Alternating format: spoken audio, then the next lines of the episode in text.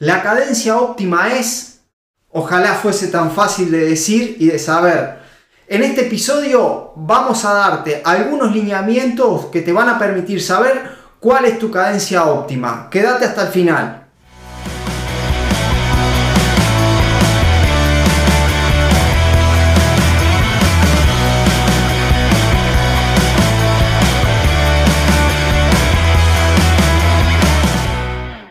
La cadencia es uno de los dos componentes que generan la potencia en el ciclismo. Es decir, los watts que vos ves en tu pantalla de dispositivo son el producto de la fuerza por la cadencia. O sea, la fuerza que aplicas en los pedales por la cantidad de vueltas que das esos pedales por minuto. Sabiendo esto, es que podemos decir que la potencia se puede generar por dos vías, ¿no? O por la fuerza o por la cadencia. Eso va a depender siempre de las características individuales de cada ciclista. Un ciclista muy fuerte va a producir la potencia en base a la fuerza, a la aplicación de la fuerza en los pedales. Y un ciclista no tan fuerte lo hará en base a la cadencia, o sea, a la cantidad de vueltas de pedal por minuto que hace pudiendo obviamente ambos generar la misma potencia, pero por diferentes vías, uno por la fuerza y otro por la cadencia, ya que los watts son el producto de la fuerza por la cadencia. Esto lo que deja claro es que la cadencia es algo muy individual y depende de los niveles de fuerza y coordinación de cada ciclista. Eh, para hacerlo más gráfico, un ciclista va a poder mover una transmisión de un plato 53 con un piñón 14 a 90 rpm durante 30 minutos. Y otro ciclista tal vez no lo pueda hacer o no lo va a poder sostener durante esos 30 minutos a esa misma transmisión. Pero ambos pueden generar la misma potencia en esos 30 minutos. ¿Cómo? Uno con el 5314 a 90 rpm y otro con el 5315 a 100 rpm. Este segundo tiene menos fuerza que el primero, pero una buena coordinación que le permite pedalear a una cadencia más alta sin perder eficiencia y generar los mismos watts que el otro que tiene más fuerza.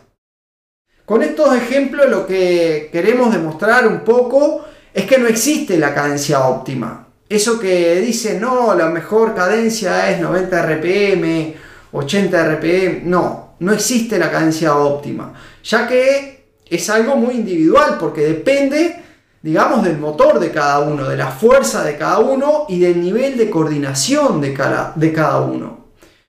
Pero lo que sí hay que saber es que a cadencias muy elevadas el control de la técnica y la aplicación de la fuerza es mucho más difícil de lograr. O sea que no es tan fácil coordinar y aplicar fuerza a la vez. Esto, el, eh, ir a demasiada cadencia hace que se desestabilice mucho la pelvis en el asiento. Ustedes seguramente lo han visto cuando salen en la grupeta ven que algunos van con mucha cadencia y les empieza a picar la cola en el asiento, se entra a mover mucho el tronco.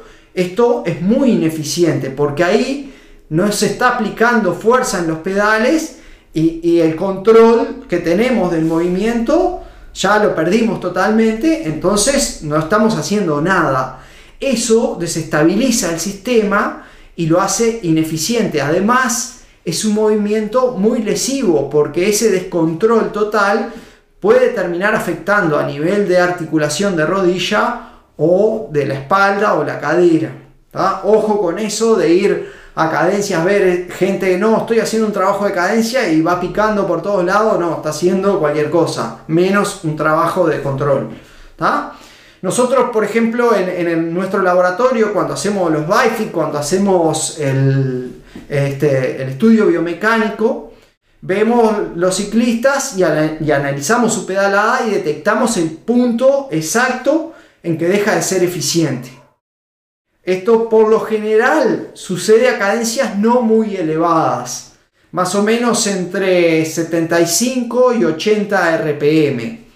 Esto es porque eh, a esa cadencia eh, el ciclista puede lograr controlar bien la pedalada y direccionar la fuerza hacia los pedales. Esto se da en ciclistas con, eh, con un nivel físico bajo, no, no un nivel físico alto, o sea, con, con más bien ciclistas recreativos de gran fondo que no entrenan demasiado en este tema, que lleva también una preparación dentro del entrenamiento para lograr controlar bien la pedalada y direccionar la fuerza a los pedales, es necesario trabajar mucho lo que es la fuerza y la coordinación, tanto abajo de la bici como arriba de la bici. Hemos visto muy pocos ciclistas capaces de pedalear, por ejemplo, a 90 RPM de forma eficiente. Solo ciclistas con muy buen nivel físico eh, logran pedalear a 90 o arriba de 90 RPM siendo eficientes. Así que ojo con eso de andar copiando pedala, eh, vuelta de pedal, cadencia. No, voy a hacer un trabajo de cadencia que vi en tal lado porque a esta No, ojo con eso. Hay que trabajarlo mucho abajo de la bici para evitar principalmente que sea lesivo. O sea que no te termines lastimando. Y luego para hacerlo eficiente, ¿no? Siempre si vos querés ser más eficiente en la pedalada y lograr hacer cadencias por encima de 90 o 90, hay que tener mucho control motor, mucha coordinación, hay que trabajar mucho la fuerza debajo de la bicicleta.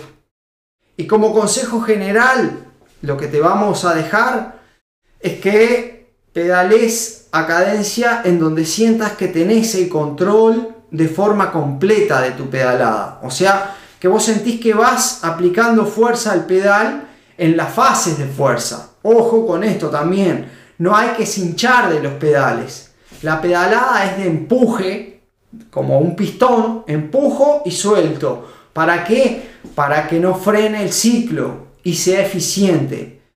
Eso también es importante para no desestabilizar el sistema, que tu cadera no se desestabilice arriba del asiento y termine con alguna lesión.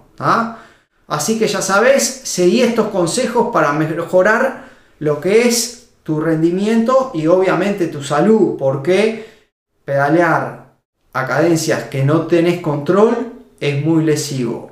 Si precisas ayuda con tu entrenamiento, no te olvides de contactarte con nosotros a través del más 598 92 750 y empezar a entrenar con el equipo. Suscríbete al canal y seguinos en todas nuestras redes.